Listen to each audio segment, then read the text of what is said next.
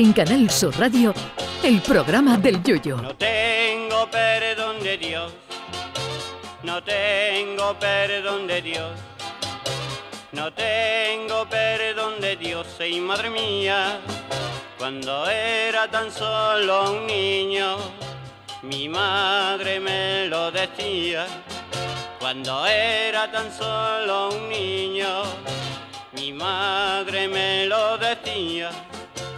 No tengo perdón de Dios, no tengo perdón de Dios, no tengo perdón de Dios. Perdóneme usted, madre mía.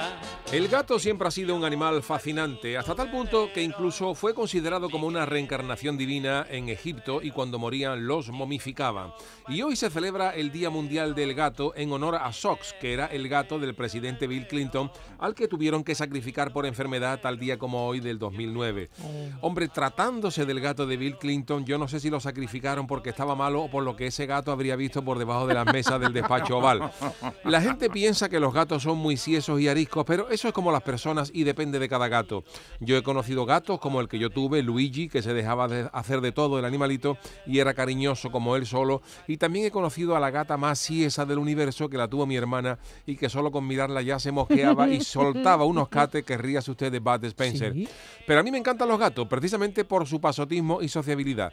Si tú tienes un perro y sales de casa pero vuelves a entrar porque te has dejado la llave del coche, el perro te recibe como si hubiera estado solo en casa desde agosto del 83 y si vuelves a casa desde agosto del 83 te recibe igual que si acabaras de entrar a por, a por las llaves del coche. El gato no. El gato puede que se acerque cuando entra y te reciba con un ligero miau que significa tengo hambre. Y si se roza en tu pierna es para que lo vea y no te olvide que tiene hambre. El perro asume que tú eres el dueño de la manada y vive en tu casa. En la mente del gato la casa es suya y es él el que te deja vivir en su casa. A mí lo que más me gusta de los gatos es que solo se acercan para que los acaricie cuando a ellos les da la gana, nunca antes. Un gato te puede soltar un gañafón gordo si intentan tocarlo cuando llegas, pero luego se te sube la rodilla mientras estás viendo una película en el sofá.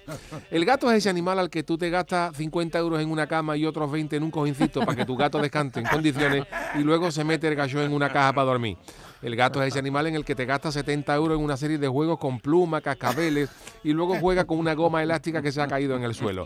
Otra maravilla de los gatos es la llamada hora loca. Al ser un felino y cazador, los gatos caseros no sueltan toda la adrenalina que necesitan y por ello, a la hora más indeterminada, se ponen a dar saltos, rebotando contra las paredes y derropando más que Valentino Rossi en un circuito mojado. Un espectáculo de la naturaleza. Y para colmo, los gatos también cogen sus morazos. Existe una hierba llamada hierba gatera que los gatos se sienten atraídos por ella, se refriegan y la muerden. Y esta hierba produce un efecto psicotrópico sobre los gatos, que cogen un morazo de tal calibre que a su lado Bob Marley fumaba cigarritos mentolados al lado de lo que cogen los gatos. Eso sí, si tienen un gato o gata, no se olviden de castrarlos, porque aunque pueda parecer una actividad cruel, es por su bien. Los gatos y gatas sin castrar pueden desarrollar muchas enfermedades, pero sobre todo se acordará usted de toda la familia genealógica de su gato, incluso recordando su pasado egipcio, querrá momificarlo en una noche de gatos en celo que chillan más que chubaca haciéndose la cera en las piernas. Por todo ello, feliz día del gato. Ay, mi velero, velero mío. Canal Sur Radio. Llévame contigo a la orilla del río. El programa del Yoyo.